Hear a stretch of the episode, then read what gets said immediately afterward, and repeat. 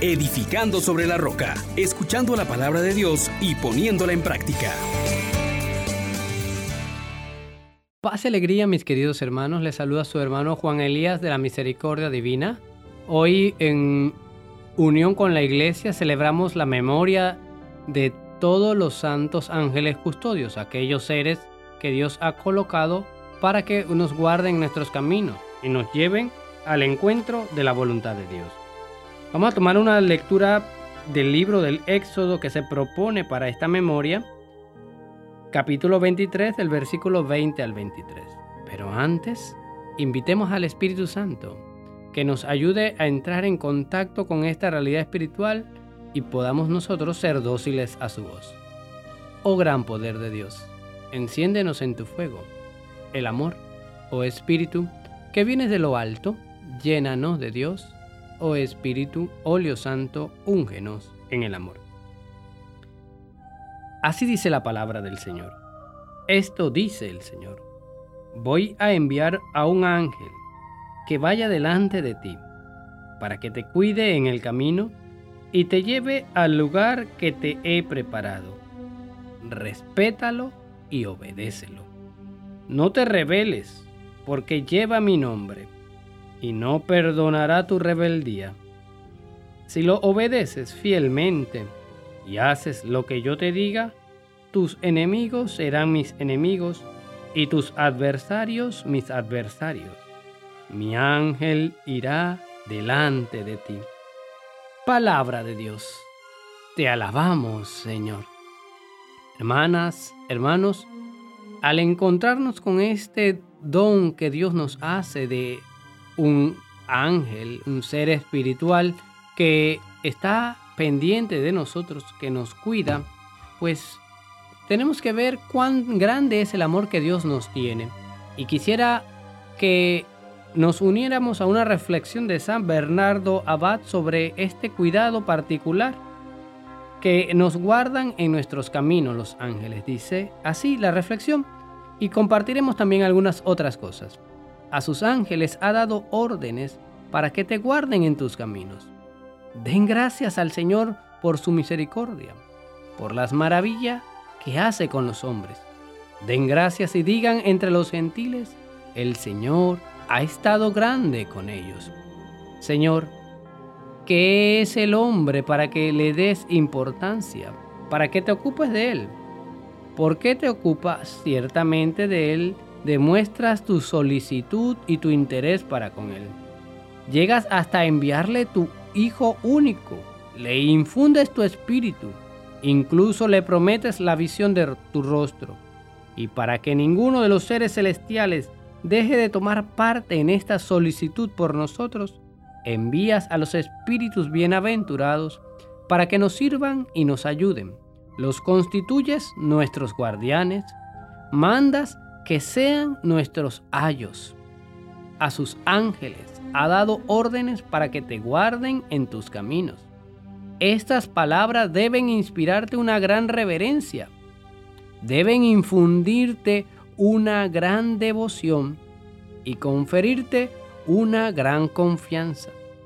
Reverencia por la presencia de los ángeles, devoción por su benevolencia, confianza por su custodia porque ellos están presentes junto a ti y lo están para tu bien. Están presentes para protegerte, lo están en beneficio tuyo. Y aunque lo están porque Dios les ha dado esta orden, no por ello debemos dejar de estarles agradecidos, pues que cumplen con tanto amor esta orden y nos ayudan en nuestras necesidades que son tan grandes. Seamos pues devotos y agradecidos a unos guardianes tan eximios. Correspondamos a su amor, honrémoslo cuanto podamos y según debemos. Sin embargo, no olvidemos que todo nuestro amor y honor ha de tener por objeto a aquel de quien procede todo, tanto para ellos como para nosotros, gracias al cual podemos amar y honrar, ser amados y honrados. En Él, hermanos, amemos con verdadero afecto a sus ángeles, pensando que un día hemos de participar con ellos de la misma herencia, y que mientras llega este día, el Padre los ha puesto junto a nosotros, a manera de tutores y administradores.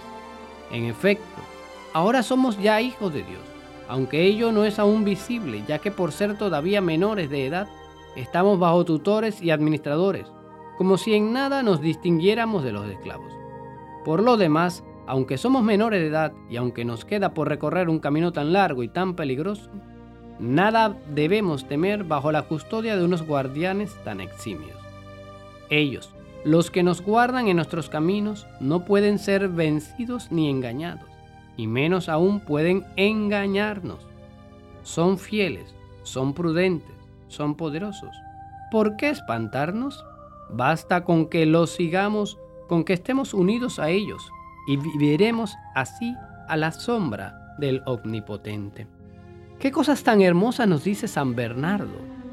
Y bueno, mi hermana, mi hermano, tenemos que tener cuidado, como ya él bien nos decía, de honrarlos, pero en atención a Dios, no por ellos mismos, como la nueva era nos quiere hacer ver, de todo un culto a los ángeles. Esa no es la línea. Sí, una devoción, un respeto. Pero el texto hoy nos dice dos cosas bien importantes. Escúchalos, respétalos y obedécelos. Entonces, toma conciencia, hermana, hermano, de que tienes a esta presencia siempre contigo. Tus ángeles custodios están siempre contigo y llevan también tus oraciones a Dios. Elevan esa acción de gracias en la Eucaristía, esas súplicas, y traen también las gracias necesarias para que tú puedas llevarlo a cabo.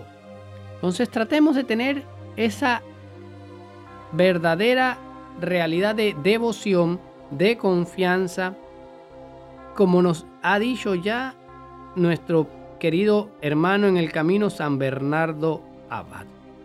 Esa solicitud que nosotros también estamos llamados a mantener.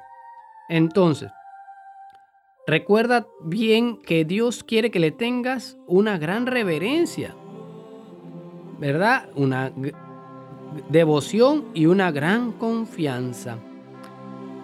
Esto es lo que buscamos y pedimos y decimos, Ángel de Dios, que eres mi custodio, pues la bondad de Dios me ha colocado bajo tu cuidado guárdame, protégeme, guíame, condúceme en este día para agradar a Dios en todo y así acercarme más a Él. Amén, amén, amén. Bendiciones para todos. Les exhortamos, hermanos, por la misericordia de Dios, que pongan por obra la palabra y no se contenten solo con oírla.